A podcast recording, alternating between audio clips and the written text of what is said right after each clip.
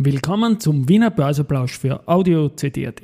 Heute ist Dienstag, der 19. September 2023 und mein Name ist Christian Drastil. An meiner Haut lasse ich nur Wasser und CD. Heute gratuliere ich Lenzing und spiele zwei neue Jingles ein. Dies und mehr im Wiener Börseplausch mit dem Motto Market and Me. Hey, here's Margaret and me,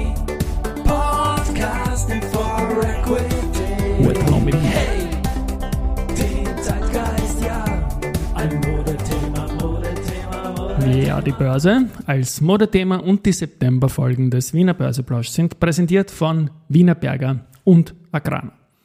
3172,41 Punkte jetzt um 12.21 Uhr, ein Plus von 0,33 Prozent im ATX.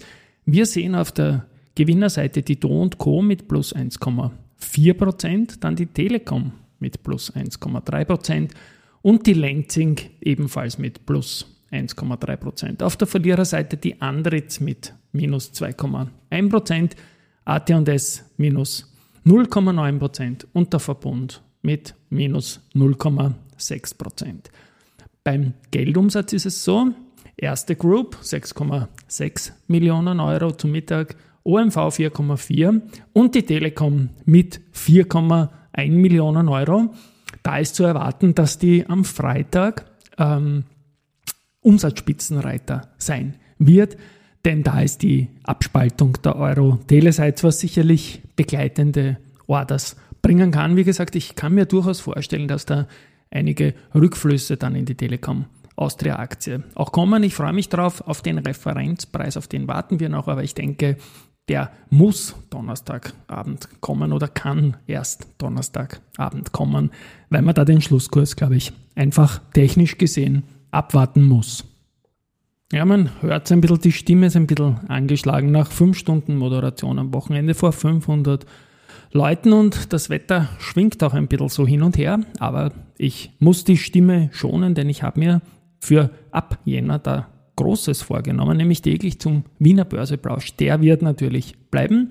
Äh, auch einen Bericht für das deutsche Börsenradio Peter Heinrich, Börsenradio to go, Mittagsbericht machen zu 40 DAX-Unternehmen und 40 Mal Österreich und dazu gibt es jetzt eine kleine inspirierende Musik, mal keine Ahnung, ob der Jingle so bleiben wird, aber ich habe es einmal relativ lieb.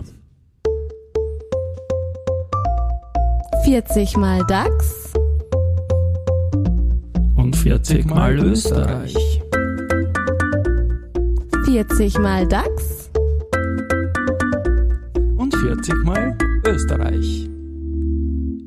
So, das ist die erste Variante. So, da haben wir dann noch weiter geredet. Das ist natürlich eine Geschichte, die große Vorbereitung braucht. Ich höre heute schon wieder auf damit. Ich werde in den nächsten Wochen noch sehr, sehr viel dazu sagen zu diesem Thema. Ich freue mich auf jeden Fall drauf. Und noch was ist neu, nämlich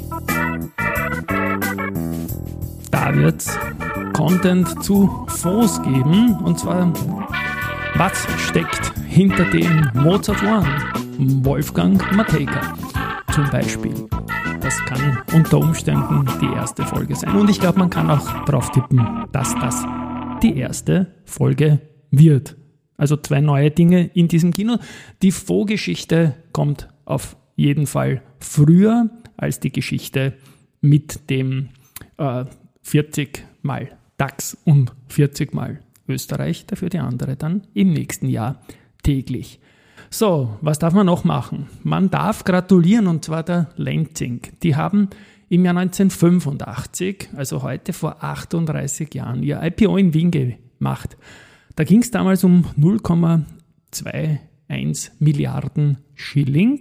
Und das Schöne daran ist, die Aktie hat an diesem ersten Tag in ihrer Geschichte rückgerechnet, Schilling-Ära, Split und so weiter, einen Kurs von 4,36 Euro gehabt und steht jetzt bei 38 Euro.